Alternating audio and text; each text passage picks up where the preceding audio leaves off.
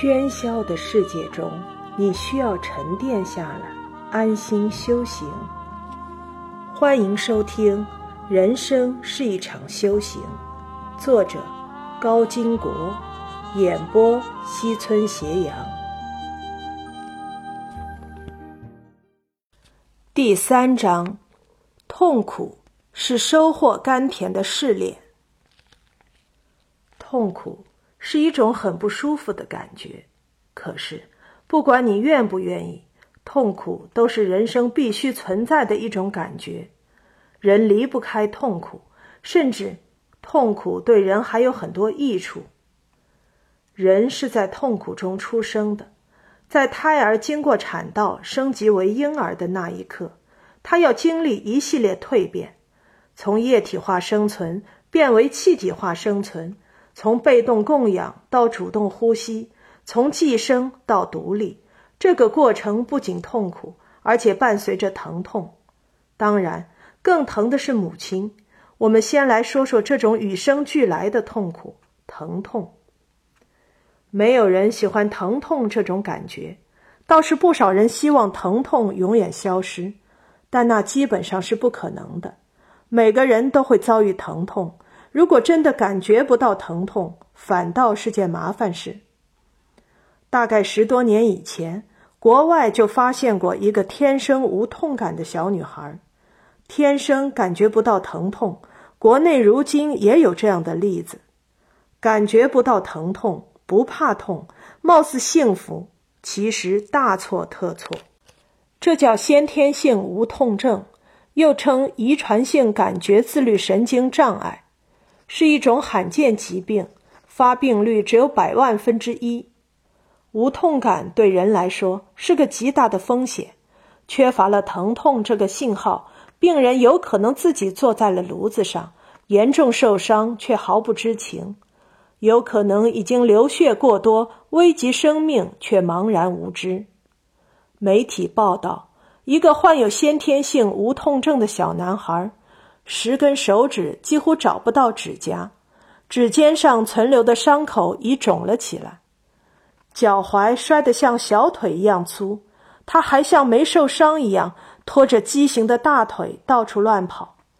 这种情况有点恐怖，致命的危险随时可能发生。同样，对一个人来说，最危险的不是疼痛，而是无痛感，是麻木。危险已经袭来。却毫无知觉。疼痛作为身体上的痛苦不可或缺，那么精神上的痛苦是不是越少越好？没有最好呢？理想境界当然是没有最好，每个人都可以开开心心的远离痛苦。事实上不是，人这辈子最不会缺的就是烦恼和痛苦，因为人是高级动物。思维太复杂，想的太多。一个普遍的规律是，越是智商高的人，痛苦越多，烦恼越多，因为他的思维过于发达。我们不要指望这辈子一点心理上的痛苦也没有，那不可能。最好的方式是笑对痛苦，让痛苦成为磨练自己的利器。而且，奇妙的东西在于。一旦你正确看待痛苦和烦恼，那么这一次痛苦的磨练反倒会给你创造幸福的机会。换个眼光看痛苦，痛苦就会换个角度来看你，痛苦甚至会变成幸福的铺路石。有个刚参加工作不久的女孩子，在保险公司做业务员。对刚毕业的大学生来说，保险公司几乎是最好进入的行业。只要你想去，基本就能去。当然，去了要靠业绩吃饭，没有业绩你就吃不上饭。他的业绩还可以，但心理上的痛苦还是不少。现在很多人都头痛保险业务员，躲他们跟躲传销一样，经常碰到软钉子、硬钉子，没有点心理素质，还真干不了这活。他有一个优点。就是善于把这些痛苦当成磨练自己的机会，经常碰钉子，头皮都碰硬了，也就不怕碰钉子了。渐渐的，他找到了一些把痛苦转化为幸福的方法，那就是换个角度看痛苦。有一天，熟人给他介绍了一个客户，客户是个大老板，家产不菲。他做的是人寿保险，越是身家高、资产丰厚的客户，意味着他签的单就越大，收入就越高。他满心欢喜的去拜访这位老板，不料。有钱人就是有钱人，气度不凡。一进门就给了他个下马威。看你长得也不错，人也挺精神的，学历又高，干什么不好，非要干保险？我是抹不开某某某的面子，才同意见面的。保险有什么好？我从来不买保险。原来大老板只是碍于朋友的面子，才答应见上一面。他自身对保险业务员十分反感，这种态度让女子十分尴尬。好在这种痛苦的体验，他已经不是第一次承受了。大脑在迅速运转的同时，他想到了一个反手为攻、转换角度、挽回局面的办法。他做出了让老板诧异的回答：“哎呀，您真是说到我心坎里去了。保险我早就不想干了。”要不是朋友介绍，我也不会误入这一行。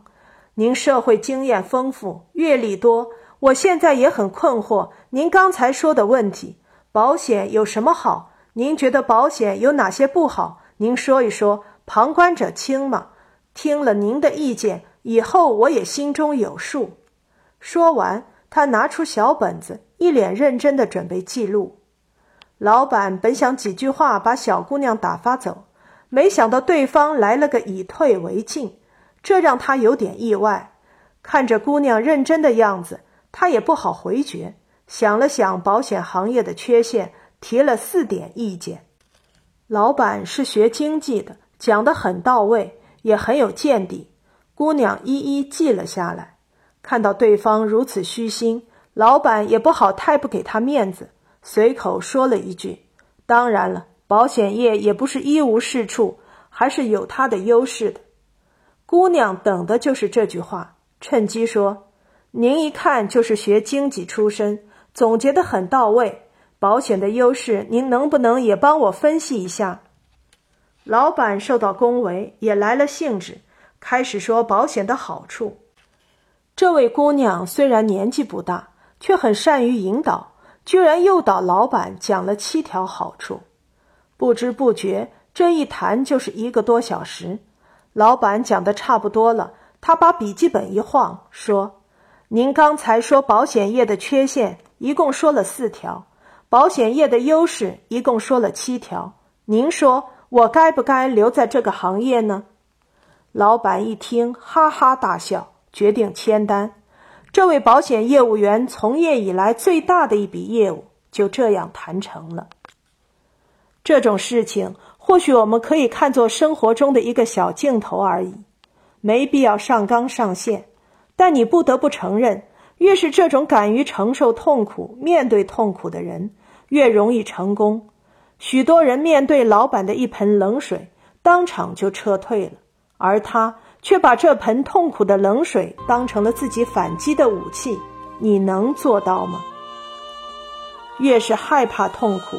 痛苦就越狰狞，换个角度看痛苦，痛苦就变了模样。